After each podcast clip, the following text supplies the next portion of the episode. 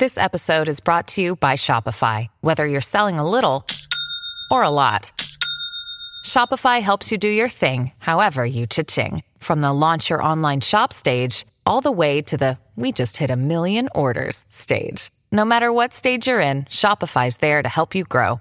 Sign up for a $1 per month trial period at shopify.com slash special offer, all lowercase. That's shopify.com slash special offer.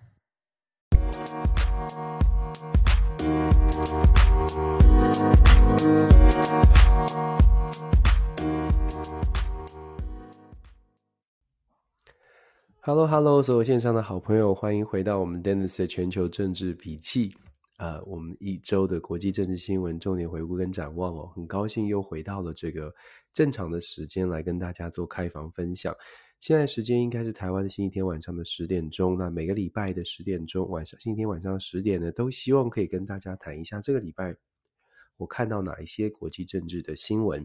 那其实呢，我们一直都说国际新闻真的很值得大家关注哦。虽然虽然现在在大概在台湾的新闻媒体上面看到的主要都是台湾的地方的选举，就是今年即将到来的这个九合一选举，大家都很关注。可是这个世界还不会因为台湾发生什么事，不会因为任何国家国内发生什么事而停止转动。这个世界还是在往前的，所以还是一样的，每个礼拜呢，还是看一下这个世界发生哪些大事。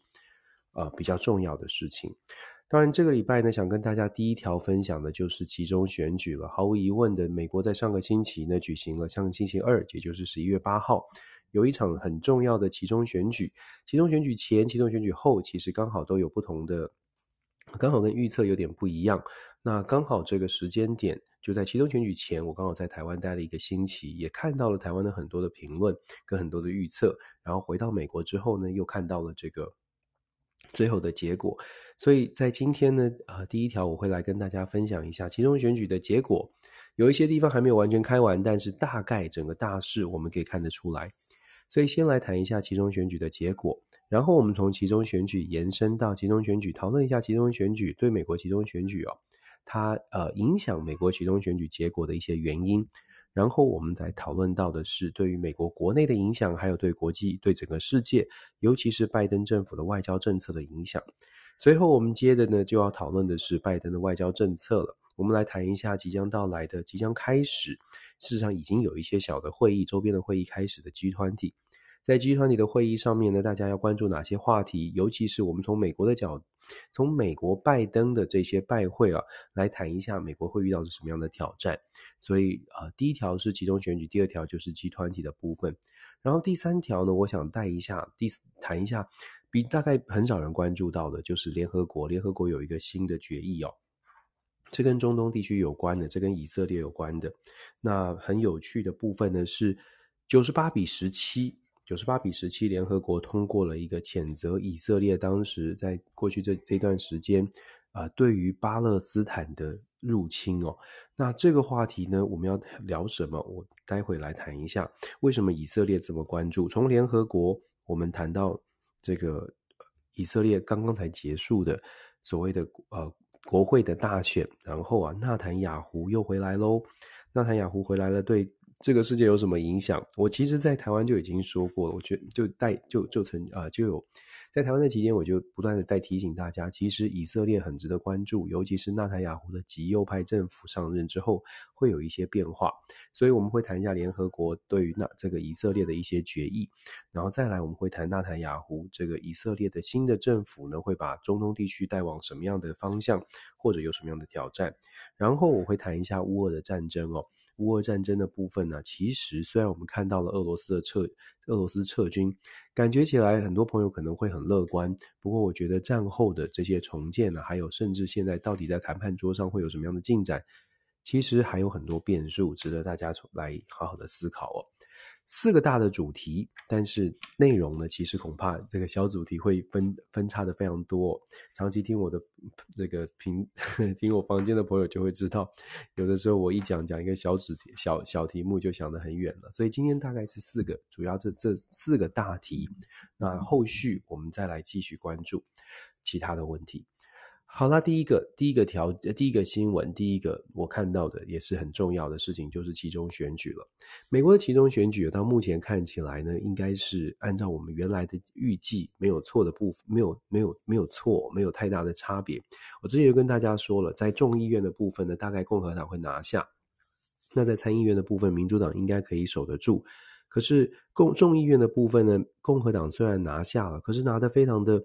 不光不不漂亮，共和党拿下的这个席次呢，以目前的看起来哦，目前看起来共和党拿下的席次大概是两百二十二、两百两百二十二到两百二十四，这个啊，距离超过共和党超过众议院的过半门槛的两百一十八席，事实上只过了大概四五席，最多六席吧。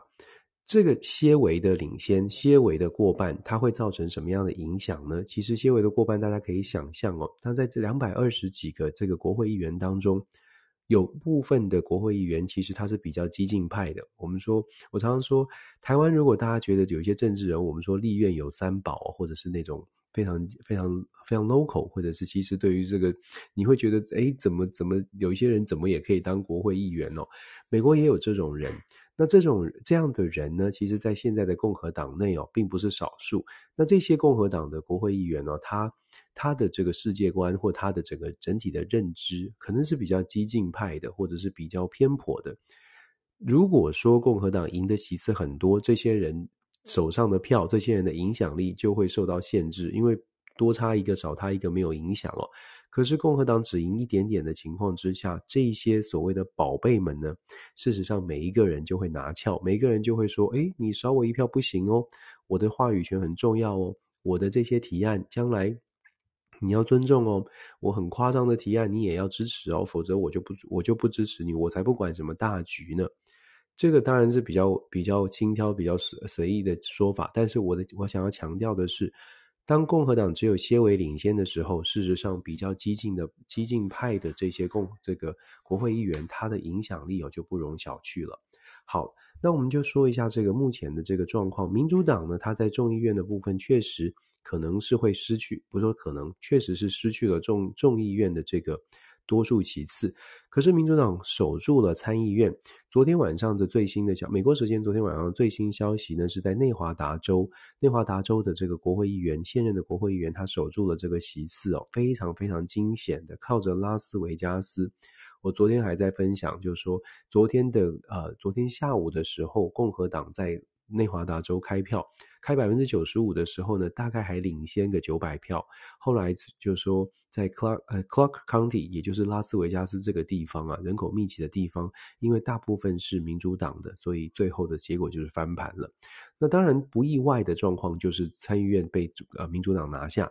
现在呢，如就算还少。一席就是乔治亚州的这一席呢，可能要到十二月六号，因为乔治亚州的选举规则的关系，没有人过百分之五十的选票就必须要进行第二轮，所以乔治亚州还会进行第二轮的投票到十二月六号。不过，即使乔治亚州帮啊由共和党在十二月六号拿下，民主党也因为现在已经拿下五十席，再加上贺锦丽这个副副这个议长、副总统，就是当然参议院的副议长这个席位，保住了五十一席的多数。好啦，简单来说，参众两院哦，在选举之前，两院都属于民主党过半。现在呢，是一个院是共和党过半，另外一个院是参议院是这个共呃民主党过半，然后众议院是共和党过半。这个会有什么影响啊？本来啊，在选举之前，大家觉得，你看经济弄得那么差，物价通膨还在百分之八点二以上，在这种情况之下，照理来说，民主党可能会输得很惨。可是共和党为什么没有那么没有没有赢得好好呢？没有赢得这没有出现所谓的红潮哦，在选举之前大家说红潮再现哦。其实我们看哦，如果你写选举结果两百二十二席或两百二十三席，假设是最后的结果的话。回顾过去美国的集中选举，事实上要上一次出现这么好的结果，我是说对执政党来说，只输那么一点点的情况，集中选举通常对执政党都是大败的。克林顿总统一下输掉四十几席，即使是奥巴马也输掉二三十席哦，就是落后对手二三十席。上一次要出现这种集中选后，自己的政党执政党只在国会，尤其是众议院，仅仅只输掉十席以内的。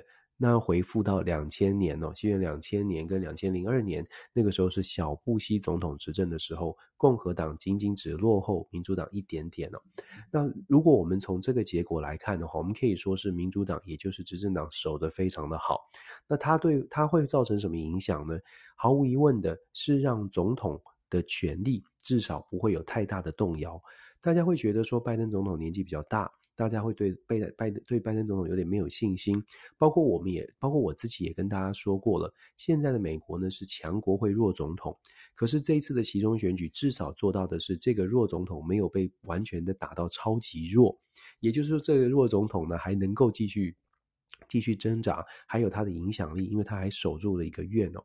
所以目前的结果来说，对拜登来说，可以说是。嗯，拜登应该会觉得蛮开心的，对民主党可以说是大胜了。这个小输为赢，不只是小，不只是小输，可能在共民主党对民主党来说，可能是一个大胜的一个概念哦。那我们说，为什么会出现这样的结果呢？事实上啊，共和党就像我刚刚说的，共和党本来在五六月的时候是势如破竹的，因为当时的，抱歉。因为当时的物价真的是高涨，而且好像民主党束手无策。后来我们说过了，在其中在首期中的时候呢，有通过了重要的这个纾困法案，慢慢的有让大家觉得，诶，民主党还可以做点事。然后接下来就出现了堕胎的争议，让民主党掌握到了一个非常重要的、跟民主价值很有关系的堕胎权啊、妇女权，就拉抬了这个声势。其实我们说，在民主在这个其中选举当中呢，美国的集中选举投票率是非常的低的。照通常来说，都是在百分之三十几到百分之四十左右。最高的一次，近年来最高的一次呢，近百年来最高的一次是在二零一八年，当时全美国的投票率高达，其中选举投票率高达了百分之四十九，那次已经是最高了。有朋友说，诶，那是不是这一次民主党大胜是因为其中这个这个投票率又比上次还要更高的呢？其实不是。整体而言呢，虽然目前还没有数据，可是我可以大胆的跟大家预估哦，这一次的投票率大概在在百分之四十二到四十五之间。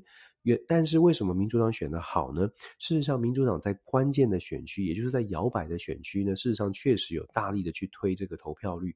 所以在像是宾州啦，像是这个像是内华达州这些比较关键的、非常接近的地方，民主党最后的催票是有效果的。他们用什么催呢？就像我刚刚说的，用他们的传统的议题。堕胎强调民主的价值，用这种议题确实有把少数族裔跟年轻的选民有催出来，这是有效果的。那其至于其他的州啊，也就是呃其他比较不是胜负比较明显的州，事实上它的投票率并没有并没有这个并没有比较高，甚至有些地方还是衰退的。所以整体来说，它的投票率并没有比上并没有比超过二零一八年，这是呃呃一个原因啦。为什么其实呃这个民主党好像在投票率没有特别特别拉抬的情况之下，还能够赢得关键的选区，因为这次的策略其实是蛮正蛮蛮正确的。那我们说，美国民众到底关注什么？这次投票到底投在什么样的议题上呢？如果你看民调哦，他大家大部分的民调都会告诉你说，美国民众最关注的第一名的议题就是经济。这个大家在台湾的朋友，大家也可以想象，经济投票，经济不好，我就对执政党不满。这个是可以想象的，但是其实就像我刚刚说到的，其中选举因为投票率很低，只有百分之三十到百分之四十去投票。可朋友们可以想一下，谁会是那百分之三十、百分之四十呢？你一定要对政治有关注，甚至我们说对政治有热情，你才会觉得说其中选举我也必须去投票。哪些人对政治有热情呢？照理来说，你应该是有政党倾向的，要么你是共和党支持者，要么你是民主党的支持者。我们从政治的这个比例哦，选民的结构来说，其实就像在台湾一样，台湾可能国民党、民进党、民众党各自有百分之二十左右，民众民呃民进党可能多一点。这种有政党倾向，在回答民调的时候会说：“哎，我就是有政党倾向的人。”通常都是在选举当中真的会去投票的人。那也就是说，你看美国百分之四十的投票率，假设美国的投票率百分之四十，百分之二十的共和党，百分之二十的民主党人，大概就是这百分之四十了。换句话说，为什么政治人物呢？他不会去特别关注这种大家都关注的议题，而是把焦点，整个选战的焦点锁定在我自己的人，我自己的人关注什么话题？因为他知道这个投票率反映出来的就是我自己的基础、基础、基本盘。所以民主党呢，会在最后的阶段呢，不断的去强调所谓的民主价值。我们不能让川普回来，川普也确实扮演了一个反作用力哦，因为反川普的力道让大家又回到了，让很多的民主党的支持者不想投票的，他就回到了，不行不行，二零一六年又要再上演了吗？二零二零又要再上演了吗？川普又来了吗？所以这个是有一些效果，对对民主党来说有催票的效果。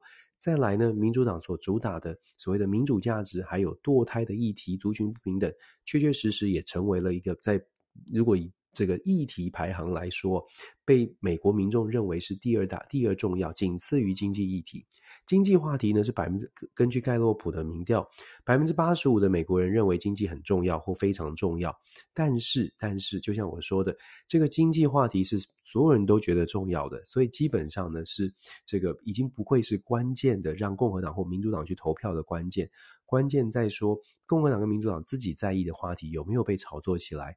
第二名排序在第二的是堕胎的问题，第三名的是枪支跟治安。这点呢，就可以反映出我刚刚讲的我们的假设哦，两党的共这个政治人物。都在往极端去前进，都在强调我要把我的选民催出来。这个啊，其实恰恰完全是反映出这个从民调、从大家在从美国关注的话题，反映出这次的选举一样的，在其中选举里面啊，两呃走向两极政治啊。好，那我们说他们都关注他们自己的话题，那谁关注中间选民？其实这就是无奈的地方。其实这也是台湾或者其他的民主国家要去思考的。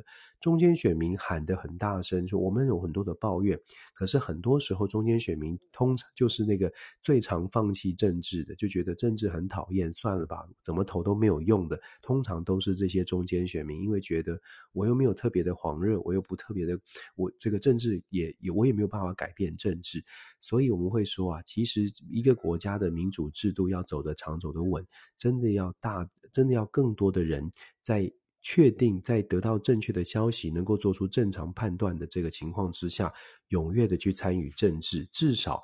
两年、四年的选呃选举要认真一次哦，为自己的未来认真一次，这在全世界的民主国家都很重要。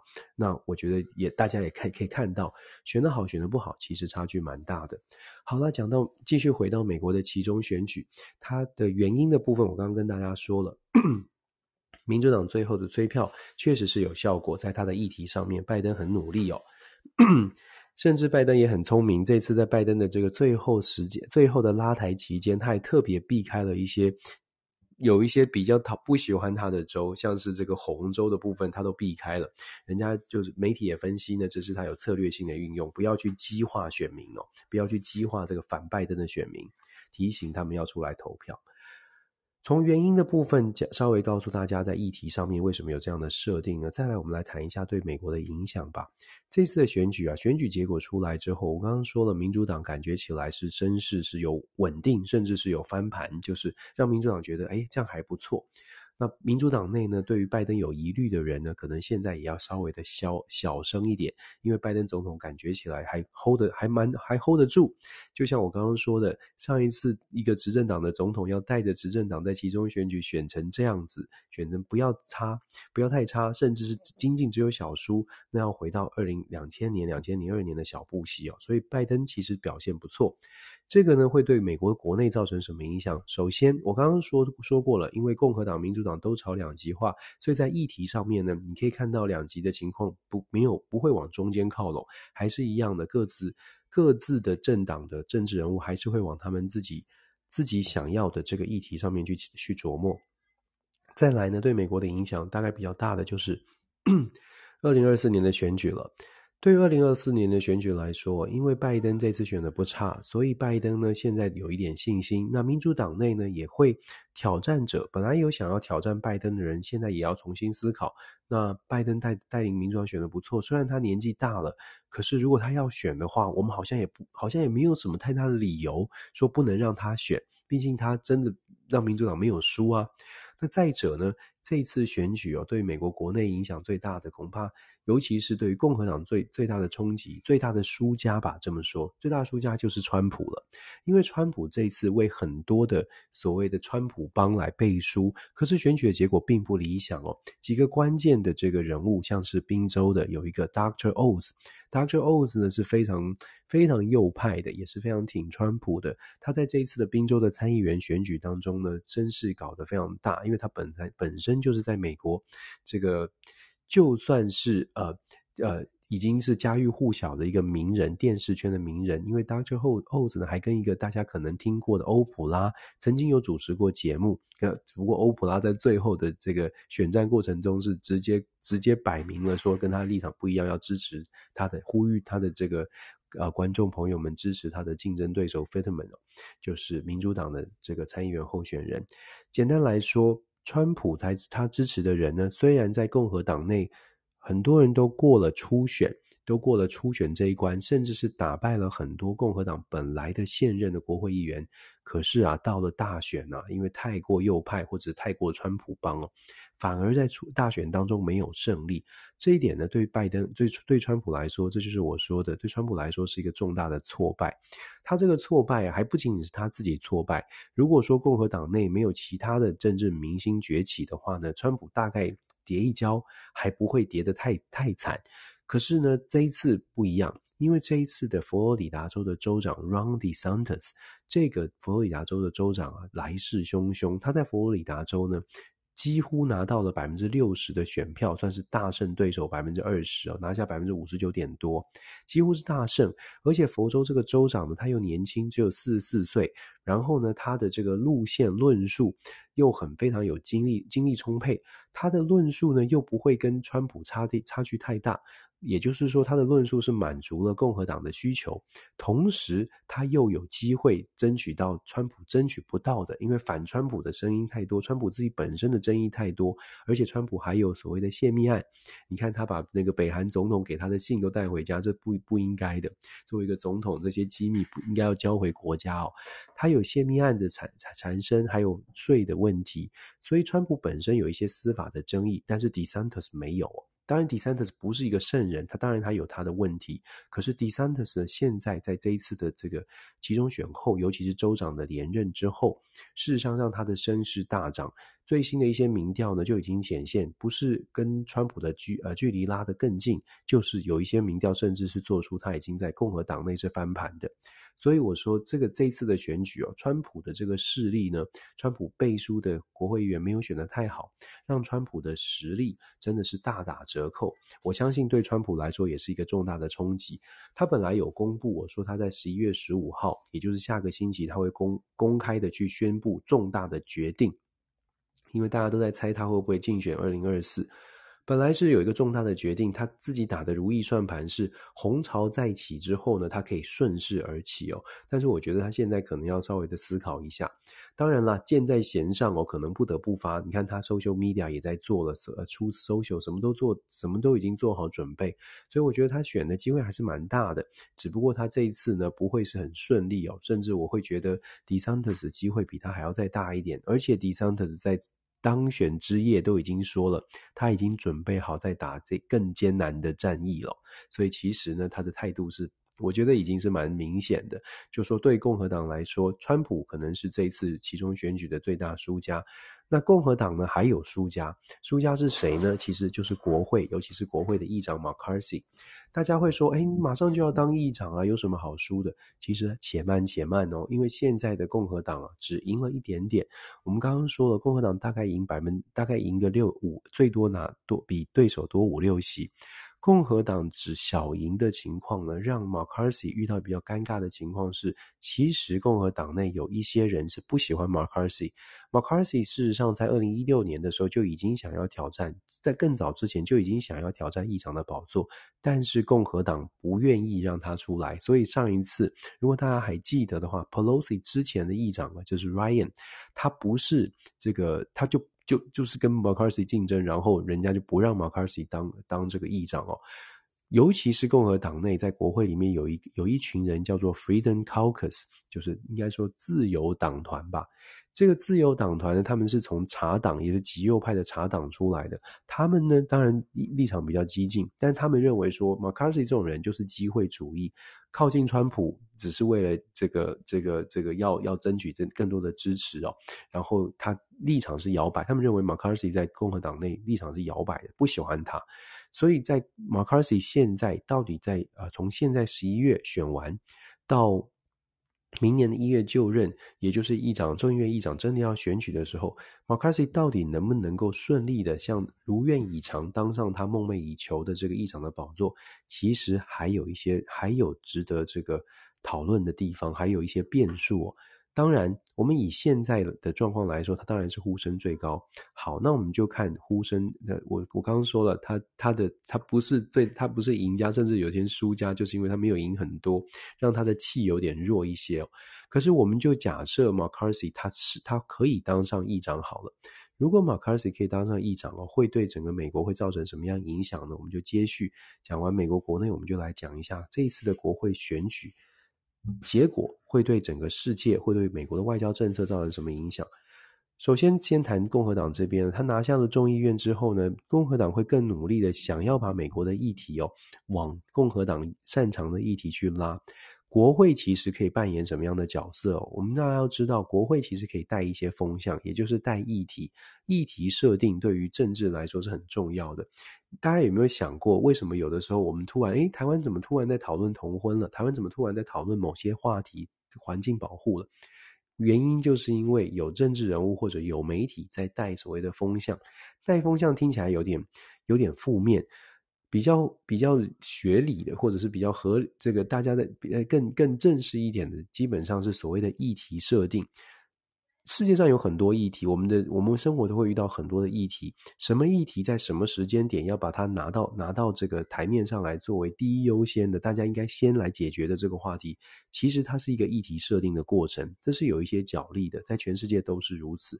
因为我们说是问题很多嘛，世界的问题很多，在台湾也是这样哦。你为什么有的时候我们要讨论交通话题，有的时候我们要讨论气候、讨论环保？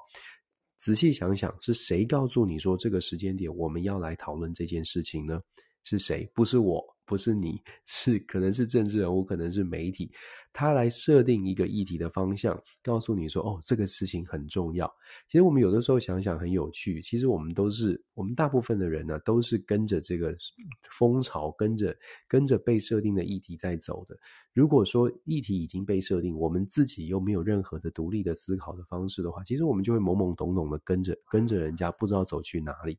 这也是我们一直在说的，一定要看，一定要多看多听，还要最重要是多想。那我们说。美国的国会呢，在共和党只拿下多数之后，众议院被共和党拿下多数之后，众议院会做的事情，就是在议题设定上好好的努力，把美国的整个风向带往向带往是呃对对共和党有利的。其实大家想一想，民主党上台之后，他会强调的是什么？他会强调是环保，让你知道环保很重要，堕胎很重要，国内的这些异体族群的不平等很重要，多元主义很重要。回想的时候，你会看得比较清楚。像拜登总统上台的时候，他会说：“哎，我们的我们的部会的首长全部都要是这个不同族裔的啊。然后我们要多，我们要非常重视环保，我们要在这个石油的开采上面要要要国家多加限制。页岩油的开采会产生很多的很多的这个污染，我们要小心要限制。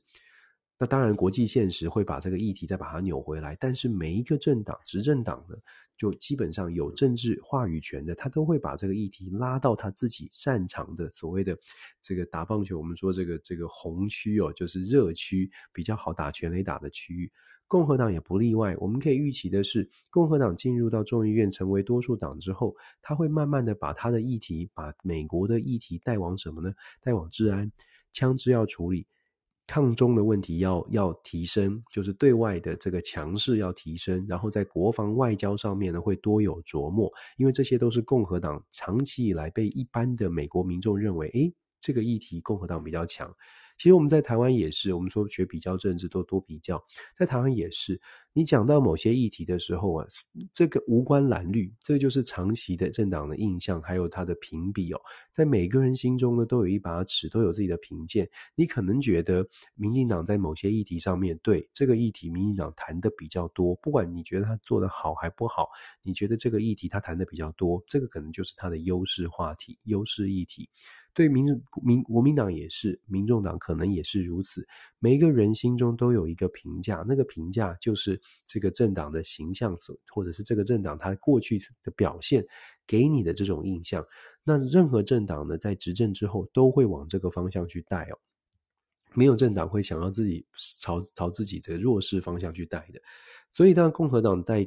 国会拿下了过半之后，在众议院拿下过半之后，我们可以想象，对外的政策会变成很重，比重会变得很重。像是 McCarthy 他在选前就已经讲了，他会做两件事情跟台湾有关的。第一个呢，是会成立中国小组、中国委员会。我们知道国会有很多的委员会，McCarthy 认为中国已经是一个迫不容、刻不容缓、必须要处理的一个对竞争的对手，所以 McCarthy 在选前就已经说了，他要组成中国委员会。这个委员会要做什么事呢？几件事情都很有争议哦，大家听听看。第一是要调查新冠肺炎的这个。缘起，要再次把新冠肺炎缘起拿出来，重新的去认真的调查，这是第一。中国委员会还要第第二件事情就是人权，人权报告，中国委员会会去针对新疆、针对中国就是违反人权的部分，会去多做琢磨。第三呢，会去针对这个中国委员会还要做的事情是，过去这几年呢、啊，中国的科技突飞猛进，要去调查中国到底从从美国或者是西方民主国家窃取了多少。呃，相关的所谓的这个智慧财产权，或者是这种晶片设计啊，这些这些这些，这个这个偷窃的这种智慧小偷的这种。这个事情到底有多少？那他说中国委员会呢要来详加调查。那另外呢，McCarthy 也特别强调说，哎，他必他一定要访问台湾。在之前我们看到这个国会的议长 Nancy Pelosi 来访台湾的时候，McCarthy 就已经说了，如果他做议长，他一定会造访台湾。那当然，我们接下来就像我们说的，造访台湾其实时间点也很重要啊。现在到明年的一月初，一月份，一月三号。一百一十八届国会就任之前的这段时间，McCarthy 还不是。头衔还不是正式的议长，他会不会趁着这段时间，在比较稍微没有政治争议的这种情况之下，现在去造访台湾？其实机会不小的，机会不小的。所以如果大家看到 McCarthy 访问台湾，真的不用意外哦。那也不用意外的是，当然台湾会有很多的媒体会去强调说台美关系很好。我们要一样要跟大家说，台美关系很好，这已经不需要说了。关键在于。美，我们到底知不知道美国的政治人物他的盘算是什么？他们的思考是什么？而不是单纯的只是觉得我们就是只要有人来，我们就应该放鞭炮铺红地毯，不是这样的。更更清楚的是，他们要想一想，什么事情是有利，什么事情可能我们要我们要谨慎来看待。欢迎，欢迎都是欢迎，但是后续。你要呃，真的要懂得为什么大家为什么美国的政治人会做某些的事情。好，所以我们说国会啊，共和党呃过半之后呢，他们的外交政策会有这样的一个导向。那在行政部门呢，因为拜登总统其实选的不差，所以拜登总统他在外交事务上面啊，事实上他的这个掌控权还没有完全的跛脚。我们本来担心的是红潮再起，如果民主党在国会输得很惨的话呢，会遇到一个状况是，世界各国会看得清楚，看会都会看到民主党根本就没有力气啊！你看国会你输成这样，那你拜登出来给的承诺还算不算数？我应该相信你呢，还是准备等着？反正两不到两年之后，美国国会就美国就会换新总统了。你的这个气这么弱。我到底要相信你几分？那这一次选完，至少让拜登稍微有一点底气。马上下个礼拜要去 G20 了，至少有点底气，可以告诉大家说：你看，我还是代表的是美国的民意哦。这个至少一个愿在我的带领之下呢，我们都还是可以守得住。所以这是在信任感，就是信信任程度上面的一些差距，底有底气还是有差的。那这个代表什么？这代表说，拜登会在外交政策上继续延续他之前所掌握的这个这个核心的这个原则。核心原则是什么呢？民主党的和对外交政策，拜登的外交政策一向就是跟盟友打好关系。他认为说，美国现在呢，口袋的资源有限，可是啊，美国可以靠着很多的盟友。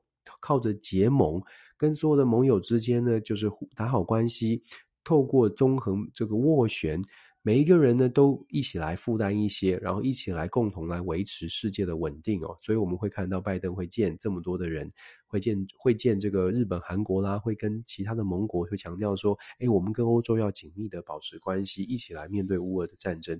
这是拜登会继续做的事情，所以国际合作在拜登这个这个这次其中选举之后呢，我们相信，我相信拜登大概维持他的外交政策，还是在国际合作的路线上继续努力。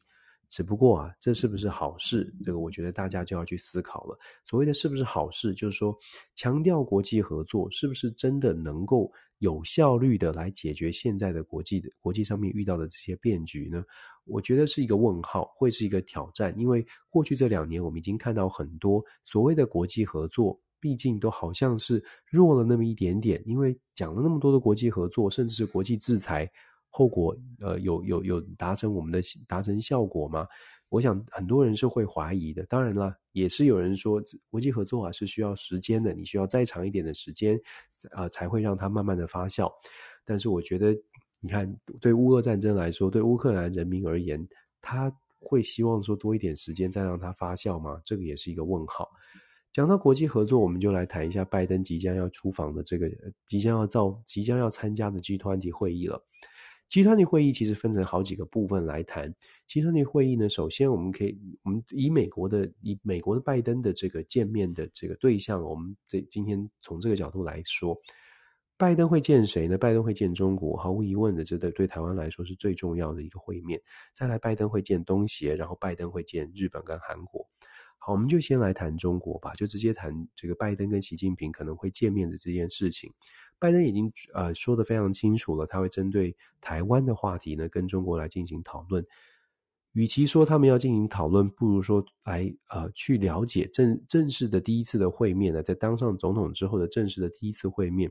真的这一次是要好好的来谈一下，到底对方的底线在哪里？什么是可以触碰，和什么是不可以触碰的？首先，我们说他在之前就这这两天出访之前的记者会就已经说了，台湾 Doctrine，台湾 Doctrine 从来没有改变过，也就是又回到了所谓一个一个中国的这个原则哦。我们在台湾听了很多次讲说，拜登总统讲了四次会呃会协防台湾啊，会怎么样的守护台湾。讲了四次，我们觉得这很，我们在台湾很多人觉得这是很，这是很重要、很重要的宣誓。我也承认这是很重要，而且也确实跟过去不太一样。可是呢，我们从现这个官方的正式的文字哦，没有到到目前为止，其实一个中国政策都没有改变过。换句话说，拜登总统他表达的是一种态度，他确实心里面是这样想的。可是政治是现实的，不是一个人说了算。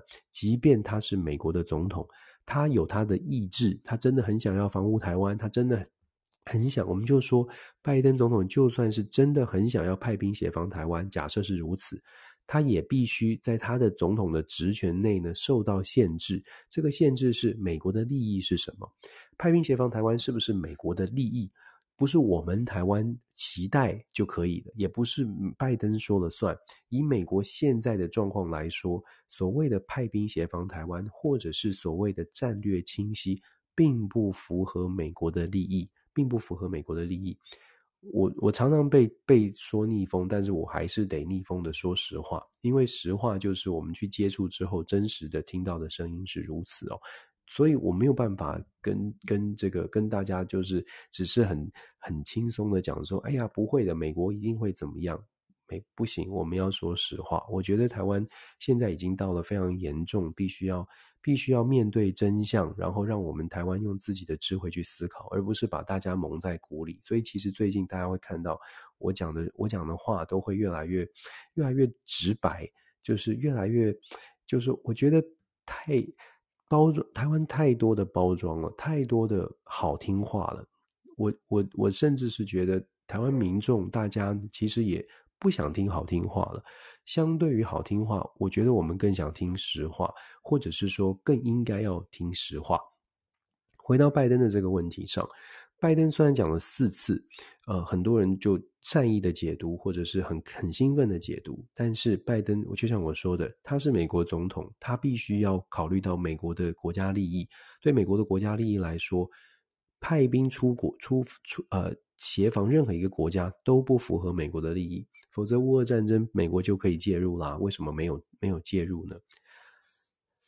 讲到这个部分呢，讲到跟中国跟中国之间，那拜登是不是是不是这样讲？就说就代表着，哎，美国完全不会帮，也不是，美国呢会想尽办法的透过外交的手段，透过各种的方式。避免真正的冲突发生，这个对台湾来说当然也是好事，因为台湾就是要避免战争，避就是要追求和平。所以拜登在这一次跟习近平的会面当中呢，可以想见的是，会想办法的画出一个红线，真的去了解对方到底他的底线在哪里。那知道了底线之后，是不是能够做？其实那就那就变成大家对于拜登信不信任了。我的好朋友也是美国知名的中国专家 Bob Sauter，就是 Robert Sauter，他是乔治华盛顿大学的教授哦。他跟拜登是同年的，他也跟拜登有私交，也认认识。他呢，在这两天就提出一个。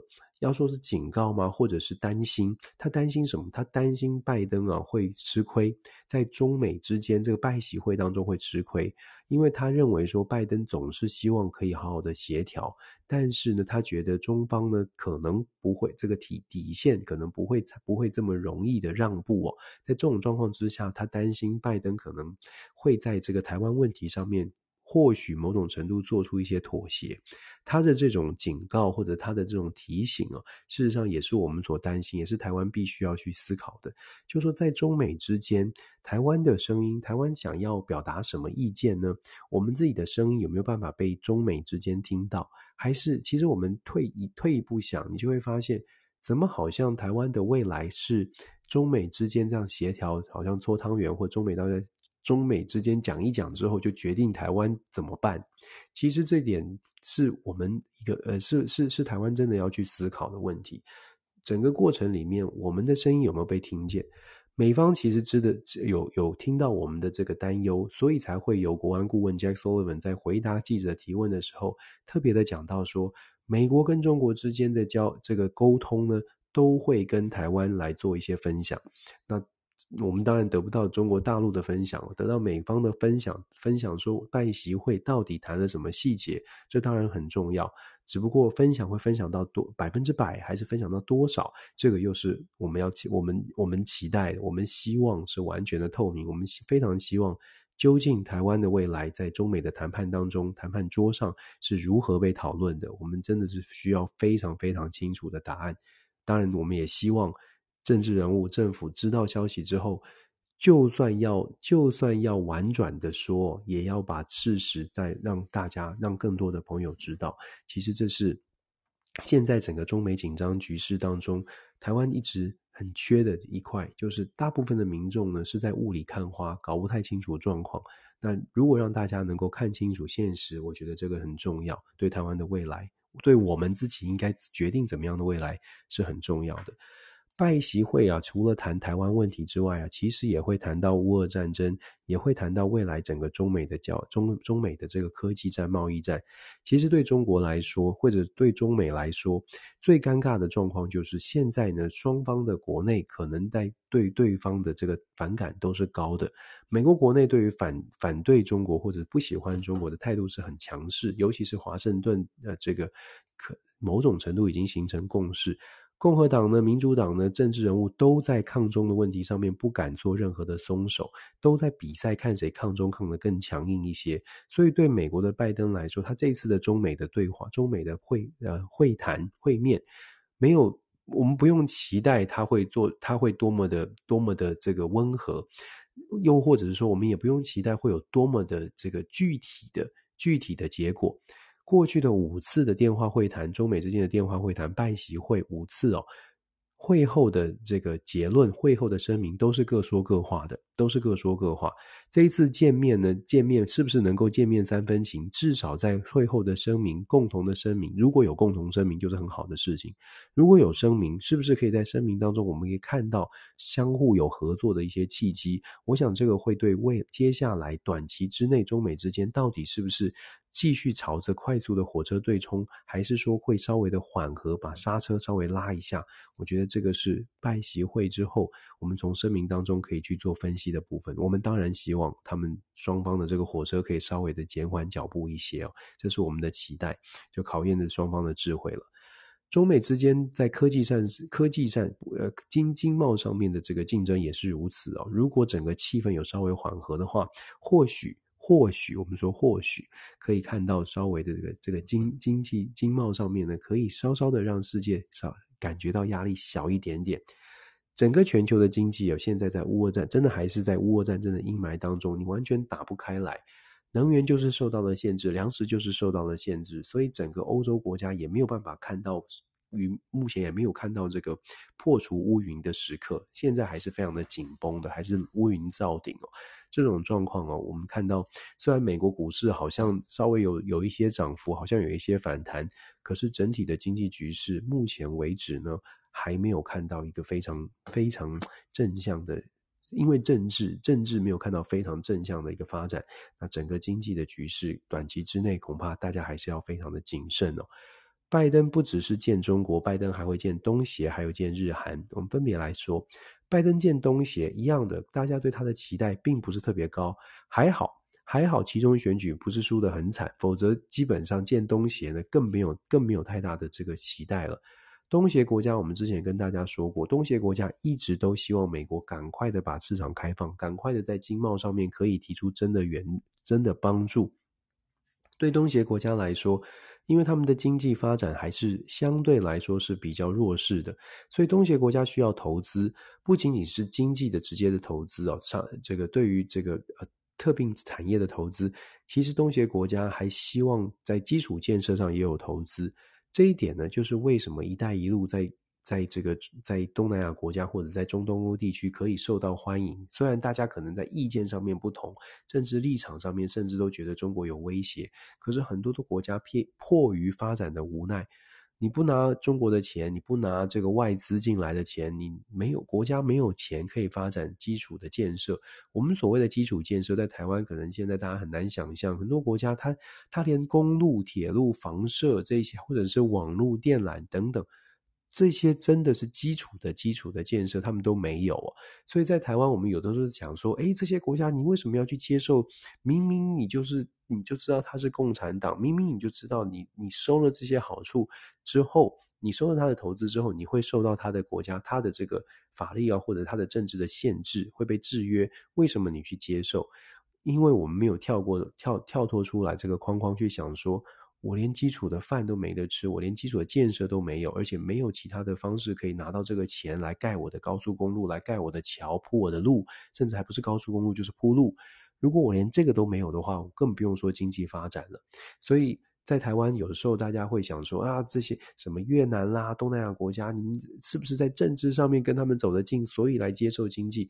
其实。谁谁不想要更自由、更更更多的空间？谁不想要摆脱其他国家的控制，或者是其他国家的影响？任何国家都是一样的。如果只要这个只要这个国家想要从自己的利益思考，他就希望可以摆脱这些控制。偏偏他的条件不不呃没有没有让他有这个能力，所以他才被迫去接受。所以，我们回到东协跟美国的见面，东协一直都希望说，如果说美国真的想要帮助东协，而且真的想要帮助东亚东南亚国协摆脱对中国的依赖，美国一直在说印太战略，美国一直在希望可以透过各种方式让中国在这个地方的影响力受限。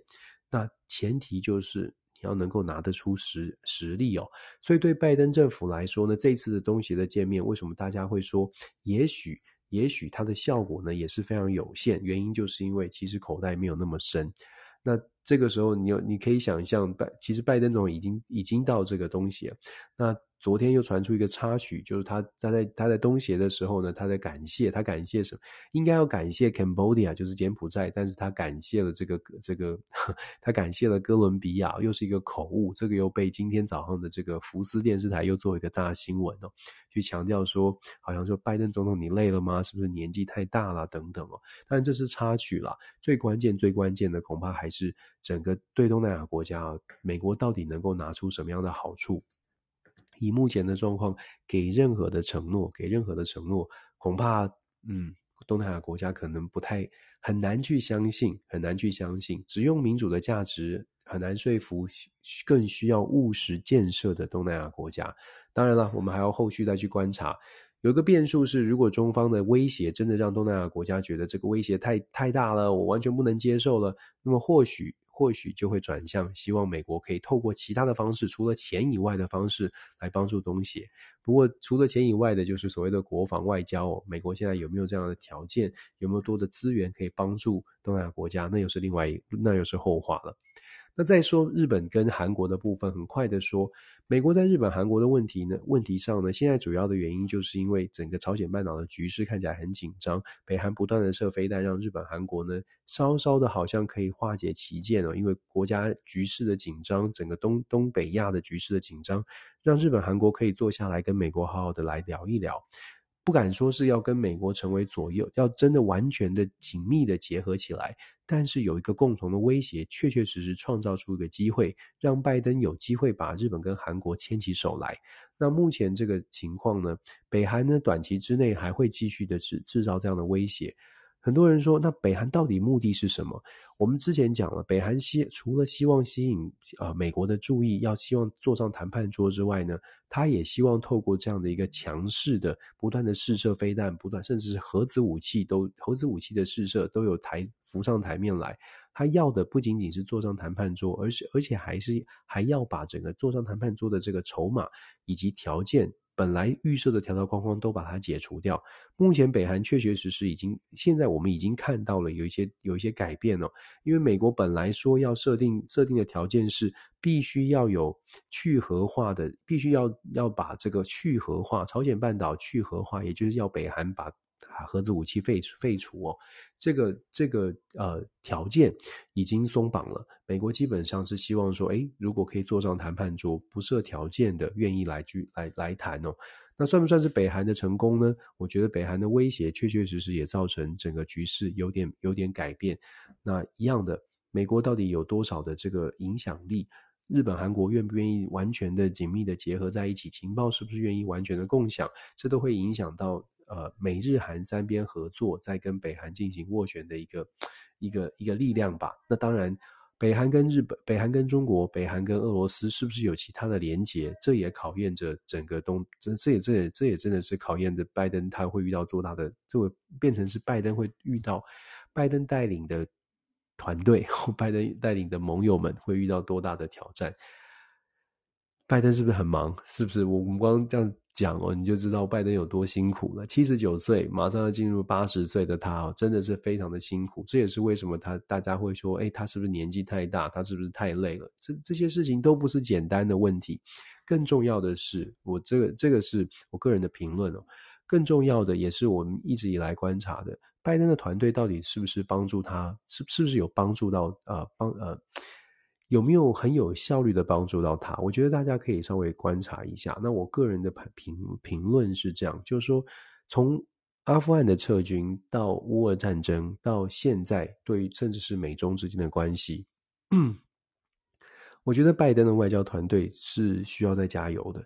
就是说，这些过程，我们我们看到的，看到现在的这个国际的混变变局，看到现在的国际的混乱，当然有不同的原因。可是现在的美国的所谓的外交团队，到底有没有那个能耐去处理这个问题？还是只有这个能耐发现问题，但是没有办法处理问题？这个我觉得是包括美国内部也有很多人提出这个质疑哦。因为情报都有了，资讯都告诉你了，所有的事情都告诉你会这样发生，会这样发生。阿富汗的撤军之前都告诉你会这样发生，乌俄战争开打之前，情报国防单位都告诉你事情会发生。大家就说了，如果这些消息都已经告诉你了，那你一个有能的外交团队，你不是应该就是要能够有办法去斡旋、去协调，让这些事情既然知道它会发生，你应该要想办法去把它挡下来，不让它发生。可是现在的状况，我们从现在回顾拜登过去这两年，所有的危机都是先知道了，而且美国都已经甚至是先提醒大家这些事会发生。那为什么外交团队没有办法阻止这些事情发生呢？当然了，也有人会说，你这个太苛责了吧？这有些有些事情你就是没有办法 handle。我觉得就看大家怎么怎么看待了。如果你非常支持布林肯、拜登的外交团队，你会觉得啊，这个是这个是形势比人强，这个是太困难了，没办法做到。那如果你是共和党，或者是你是你会你是觉得说不行，外交如果有能的外交官就应该要处理啊，否则你就是失职哦。就看大家怎么说，大家两面都可以去思考一下有没有一些道理哦。好，我们讲完美国，我们再讲还是外交，还是国际政治，联合国。联合国啊，我们就说国际合作嘛。那联合国这个礼拜做了什么事情呢？联合国就在两天之前呢，做了一个决议，很少人会去关注，但是我特别就是喜欢去抓这种这种这种比较大家可能在台湾没有看到的消息来谈。联合国做出一个决议哦，九十八票对十七票，决定什么啊？决定要谴责以色列耶，决定谴责以色列，谴责以色列什么？如果大家记得的话。两年之前呢，以色列在纳坦雅胡执政的时候啊，那时候有攻击巴勒斯坦。我不知道大家记不记得，在乌俄战争之前的一个军事的这个冲突是在以巴之间哦。那这个冲这个谴责案呢，九十八票对十七票是非常压倒性的哦。这九十八票对十七票，十七票这一边，我不知道大家可不可以想象，十七票这里面有谁？这里面有美国、加拿大、澳洲、以色列在反对反对谴责案，大家会不会觉得很奇怪？诶，怎么怎么会是九十八对十七？为什么我们我们认定的这个民主盟国怎么会是这么少的支持呢？绝大多数的国家怎么都站在以色列的对立面呢？事实上，这就这就凸显了，这也告诉我们什么？这告诉我们说，我们看见的这个世界会不会是太美国中心了？因为。通常我们认定的就是，诶，美国是站在正义的一方，邪恶的一方，很容易的善恶两元论的这种切分法，在以色列这个问题上，很大部分的国家，很明显的大部分的国家是站在巴勒斯坦这一边，是认为说以色列当时这个行动确实是应该谴责的。联合国的谴责案是这样说的，他要求呢。呃，以色列是要被提提到所谓的海牙的国际法庭、国际犯罪法庭去做一个审理，而且联合国的这个 resolution，也就是这个提案呢，也要求联合国的这个也要求海牙的国际国国际犯罪法庭好好的去定义耶路撒冷的归属归属问题。这个很尴尬啊，因为这个是这个就是一个历史上的争议。世界上只有非常少数的国家，用直白一点说，只有美国。在以色列的问题上面呢，是站在真的是强烈的站在以色列的这一边。很多的国家其实都在都在弱势的一方，也是巴勒斯坦这边呢，提供了很多的帮助，认为以巴之间的冲突必须要好好解决。好好解决的前提就是，你美国可能你的立场是不是要稍微的处稍稍微的调整一下哦。以色列现在呢，这个在这个联合国的这个决议文发出发出来之后啊。以色列的驻联合国代表，他叫 Gilad Gilad Erdan，他说什么呢？他说啊，There is no authority that declare that the 呃、uh, Jewish nation is an occupier in its home in its its homeland。这什么意思？这句话他的意思是说呢，世界上没有任何的主权，没有任何的权威可以要求这个耶这个犹太人犹太的国度呢。说，呃，就可以指责犹太国度，他是进攻他自己的，在占据了他自己的土地，也就是说，他是非常强势的说，巴勒斯坦本来就是我们的地方啊，这我们没有什么占据的问题，没有什么攻击的问题哦，这是一个内部的问题。其实你听到这样的论述的时候，我觉得在台湾有的时候，为什么国际新闻我们可以多看多听多去想一想，当。联合国站在呃站在就是联合国去谴责以色列，呃，这是我们当然觉得这个，你看以色列这样的说法，以色列说巴勒斯坦是是以色列的一部分，以色列没有巴勒斯坦的问题，这是国内的问题，有没有一点似曾相识？有没有一点觉得诶，哪里跟台湾可能有一些想象相像的地方？然后你再想想看，联合国是。是是是怎么处理？然后你再想想看，美国是在这个故事里面站在什么样的角色？我就你会觉得说，国际政治之所以复杂，或者是国际政治之所以要大家多去多去思考，不要一昧的相信或一昧的觉得就是善和恶，善或恶，就是因为国际政治有太多的复杂的地方了。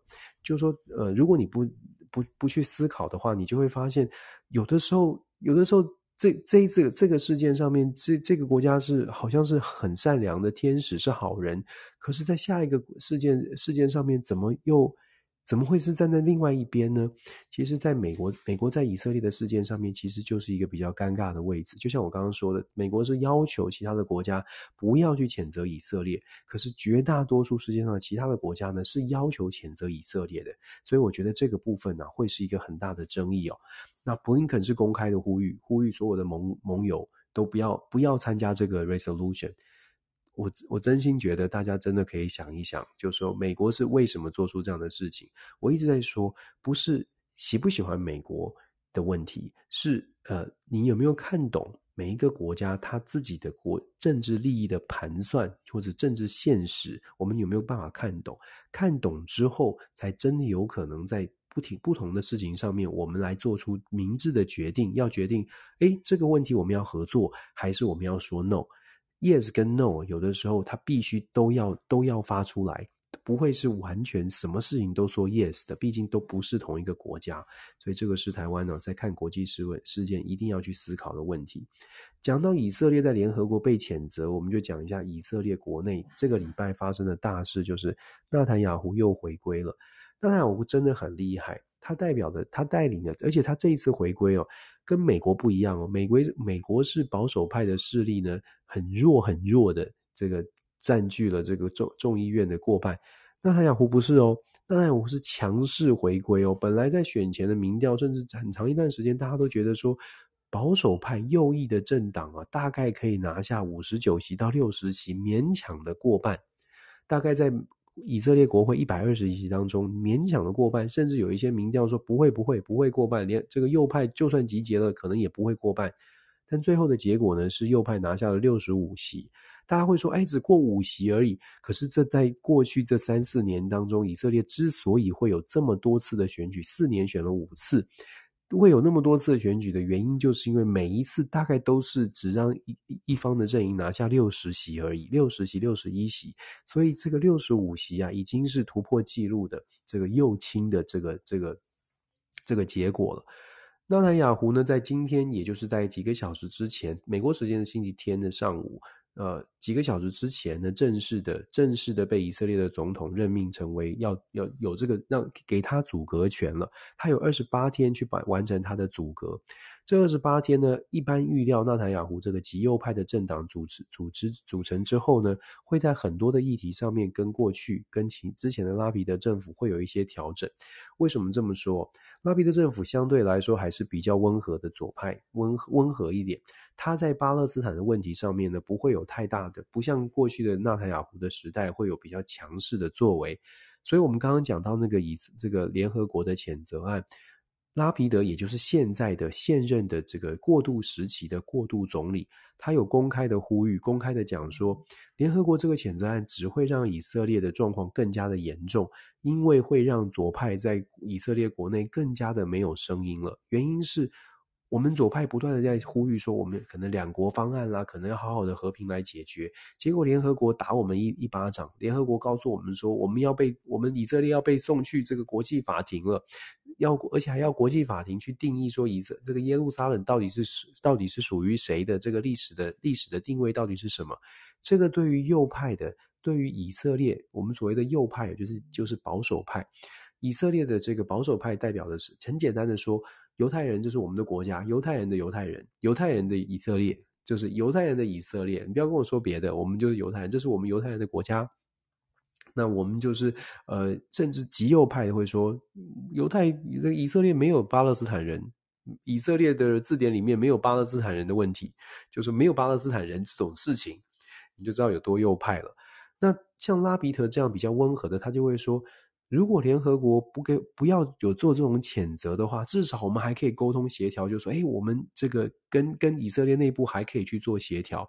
可是外在有压力，谴责我们，谴责这个以色列说是是战犯，是谴责以色列是是这个入侵者，或者是这个欺压这个巴勒斯坦人的人，这个只会更加的激化右派，尤其是右派又选上了，现在纳坦雅胡又选上了，纳坦雅胡的阵营当然就会说，你看。世界根本就没有在听我们以色列人想想要讲什么，没有在理我们犹太人的想法哦。世界就是这样谴责我们，我们只能想办法自己来把巴勒斯坦人解决解这个问题解决掉。所以其实呢，这个联合国的这个压力，事实上对对这个以色列真的是有朋友说是帮倒忙，真的是帮了倒忙。现在的以色列的右派呢，在这样的一个外在的氛围跟内在的内部的这个冲突的情况之下，纳坦雅胡的回归啊，它只会恐怕只会造成中东地区更大的这个冲突。现在有几个争议点哦。首先呢，在以色这个纳坦雅胡回来之后呢，他在之前就已经公开的论述，第一，他要让国会呢有有他会提案。让国会有一个这个 override override 司法判决的这个这个条款，这个权利，也就是说，让国会要凌驾于司法制度之上。这个当然有一点私心，因为纳塔雅胡自己受到这个贪污案贪污案的调查，他觉当然他会说是司法不公哦，所以他现在呃，纳塔雅胡说他的新的政府的新的国会，他会去推动法案。要让国会有权利去推翻法庭的判决，因为他认为说法庭可能不是这么的公正，呵 就很很很妙吧？但是他确实确实是这样说，但极右派好像也觉得这个是一个值得值得考虑，而且他们可能觉得这个司法体系真的是不公平的。所以纳坦雅胡上任之后，在对内政策上面有一项就是要要让国会拥有推翻司法判决的这个这个能这个这个法案要通过。再来呢，纳坦雅胡啊，在人事的任命案上面，其实也有一些争议。为什么呢？因为纳坦雅胡这一次跟极右派的这个组织，极右派的政党搭档，这个极右派的政党呢，叫做伊斯，这个叫做宗教犹太复国主义联盟。宗教犹太复国主义联盟的领导人呢、啊，有有一位领导人叫做班吉维尔。班吉维尔就像我刚刚说的，他的强烈的论述就是。在以色列的字典里面呢，没有巴勒斯坦人，这是他自己讲的哦。以色列的字典没有巴勒斯坦人这种事情，也就是说，他觉得就是以色列，以色列人就是以色列就是犹太人的国度，犹太人的字典没有巴勒斯坦人，他是非常激进的，激进也就算了，因为他跟纳坦雅胡合作，让纳坦雅胡的这右派阵营有有办法超过六得到六十五席哦，他现在公开的。已经很明目张胆的说呢，他想要来做什么？在内阁里面，他要做国家安全警，负责警政，负责警察，要来做国家安全部门的主管。做这件事情，要做这个做这个主管，他要做什么事情呢？我们知道以巴之间呢，过去这几年的这个冲突，就是因为在耶路撒冷，在耶旦约旦河西岸有一些关键的一些宗教的机构。总是冲突都是从这些宗教的宗教的这个集会上面开开展的。那宗教集会会出现冲突，就是因为警察的镇压，觉得这是暴民，这是一个举非法的集会。当班吉维尔强调我要去做警察首长，我要去做国安部门的主主管的时候呢，其实他的争议性非常大，因为对，因为他本来的主张就是要用强力镇压的方式来解决，我都不敢说那更强的字来处理。这个呃巴勒斯坦的问题哦，所以如果以色列的纳坦雅胡的新政府真的让班吉维尔去做这么这么争议的问题的争议的位置的时候，未来的以巴的冲突哦，我觉得恐怕很难避免了，恐怕很难避免。那当然，以巴如果出现冲突，这个世界就会又陷入一个很尴尬的状况。美国到底要站在哪一边？联合国又能做什么事情？这又会变成。这个中东一个很大的挑战，更不用说纳坦雅胡上任之后，整个以色列跟伊朗之间的关系又会更加的紧绷。因为以色列这个右派的以色列呢，事实上对于伊朗是完全完全不会给好脸色的。他们认为说，伊朗核协议本身就是一个很傻的事情，美国根本不应该跟伊朗做任何的妥协，打就对了。我们讲更直白，以色列一直都觉得伊朗就是一个威胁，对以色列是一个国家安全威胁，只能强势。哎呀，这个中东的局势在纳塔雅胡当选之后，我们只能说没有办法预期，没有办法期，没有办法太乐观的说啊，未来还会风平浪静哦。尤其是整个世界，尤其中东地区现在，呃。没有美国的强势的力量，不像美国不像以前这么强势。拜登总统呢，又不太可能真的说哦，我用我们再来派大军，从阿富汗撤军之后，我再派一个大军去压阵在中东，这不会发生。美国也没有这样的条件可以做这样的事情，所以整个中东地区可能又会出现一个新的混局。那乌俄战争还没结束，所以很多的事情会不会又联动的发生？尤其是最近。伊朗跟俄罗斯之间的关系越来越紧密，在军事合作啦、军事武器的这个互相的交交流上面也也增加了，所以会让中东的变数啊变局变得更多。朋友们又会问说：“Dennis 老师，你把这个世界讲这么远的事情讲进来，其实你仔细想想，这么远的事情，主要就是因为牵动一个核心，就是美国。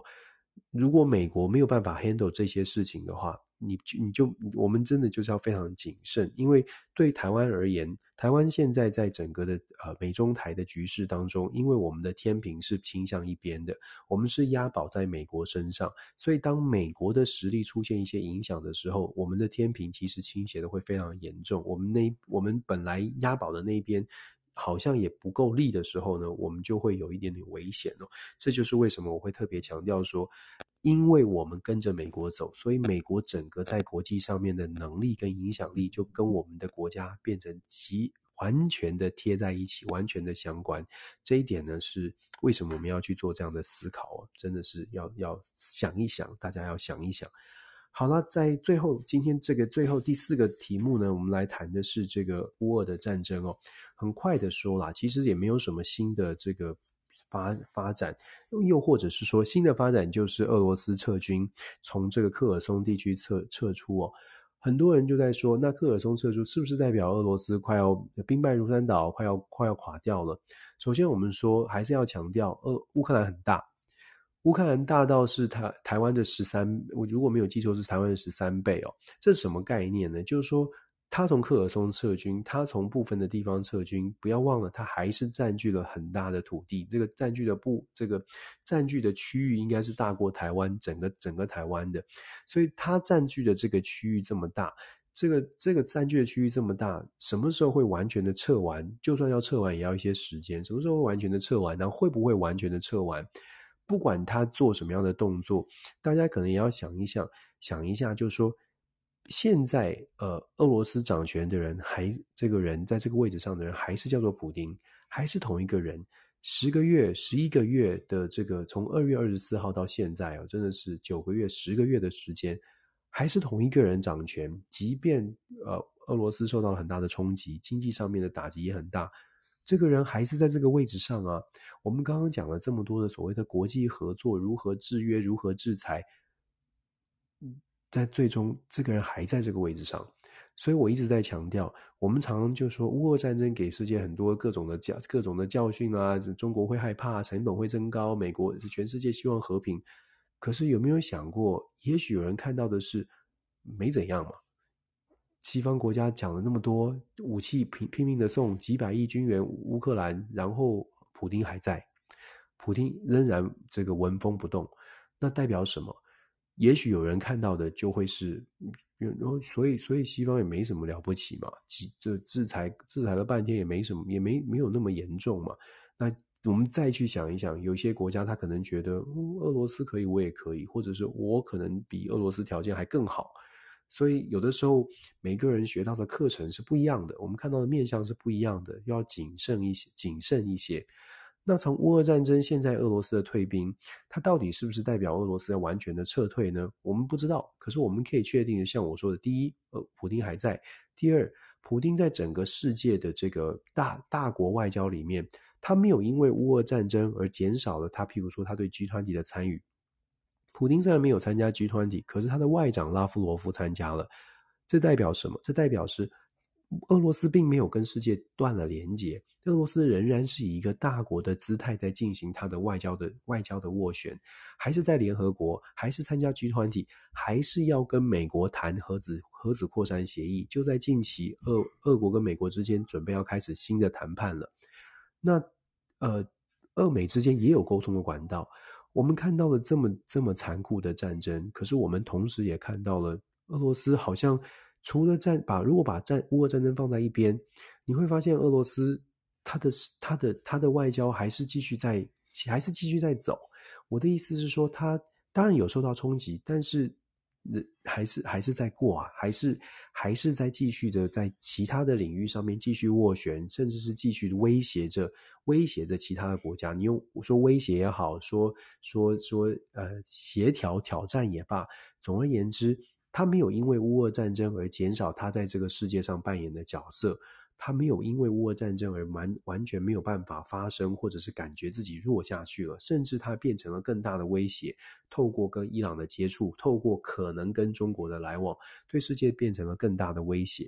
这一点就是我们要去思考的。当我们一心觉得说胜负，我们在讲胜负，我们在讲说谁这个好像什么实力此消彼长，都不要忘了。他没有垮台，他仍然在那里，而且他还有影响力哦。然后，真的难过的是谁呢？我们看到最新的新闻也讲到了，呃，科尔松现在收复了。我们看到的是漂亮，大家很兴奋，兴奋收复了失土。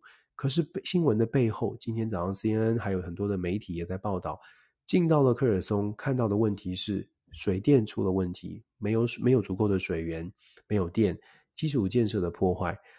一一点一滴的这些慢慢收复的城池啊，事实上都在在的去会把一些问题凸显出来，也就是战后重建的问题。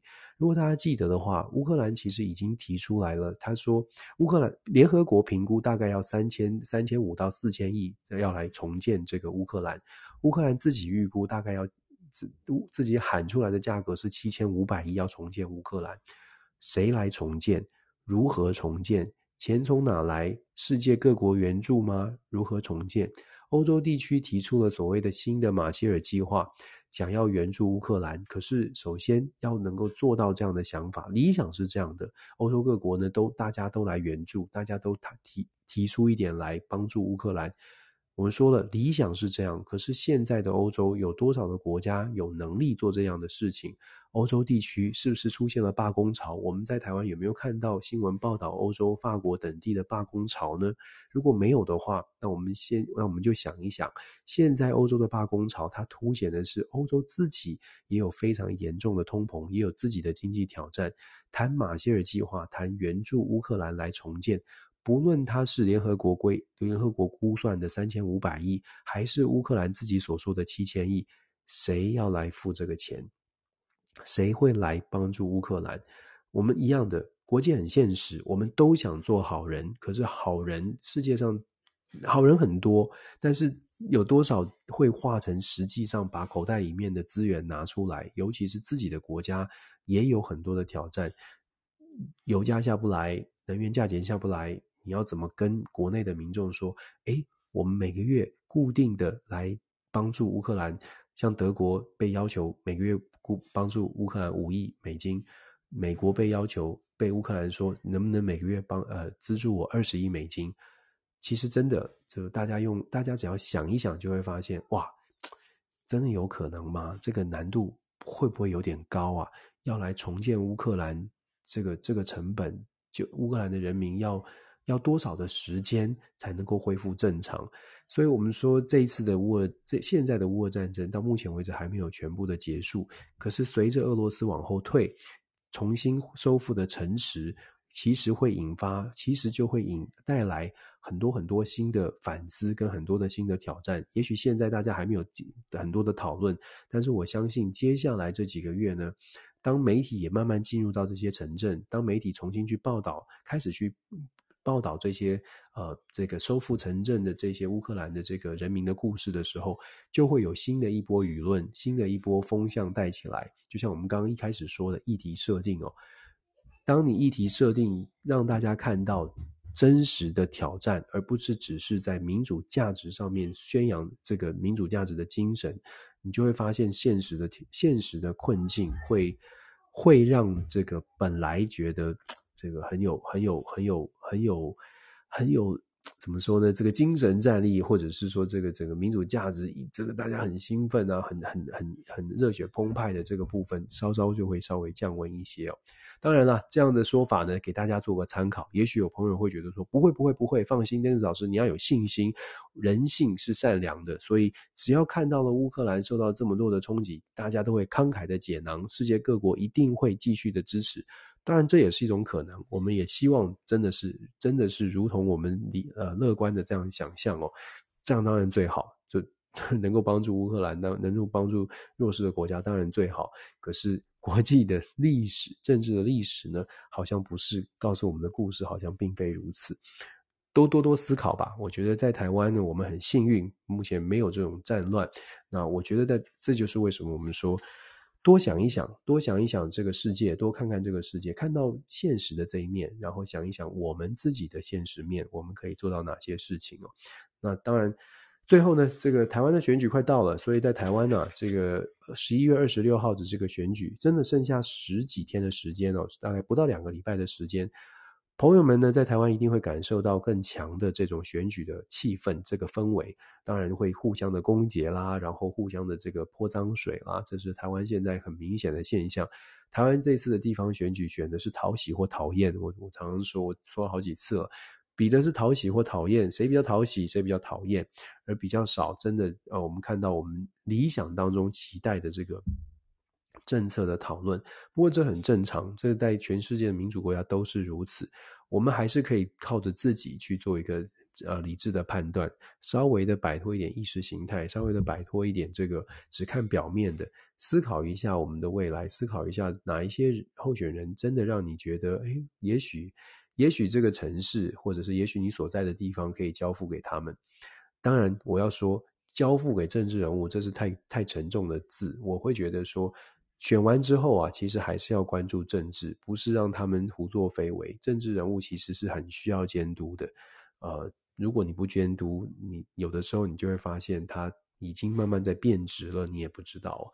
所以，嗯，大家一起来关注政治，也许我们不能参与，但是我们多多一起来关注，让我们的国家更好，让我们的社会更好，这是我们的期待。每个人扮演好自己的角色吧。谢谢大家，今天又。你看，一回归又 又又老滔滔不绝讲了一大堆。总而言之啊，感谢大家，那祝福大家一切平安。那我们在下个礼拜还是一样，在同一个时间呢，会跟大家做这样的分享。美国呢，在美国的朋友，感恩节快到了，不知道大家今年有什么样的这个准备？在台湾呢，大概比较不一样，这个过节的气氛可能是要到年后，这个年后才会有呃那个年味。过这个 holiday season 的时间不一样，不过在美国已经慢慢进入到 holiday season 了。祝福大家，希望世界都越来越和平，越来越平安。祝福大家，那我们就下个星期再会喽。希望大家继续关注《d e n i s 全球政治笔记》，我们下周这个 DJ Talk 也会慢慢的陆续回归正常。感谢，祝福大家，拜拜，晚安，谢谢。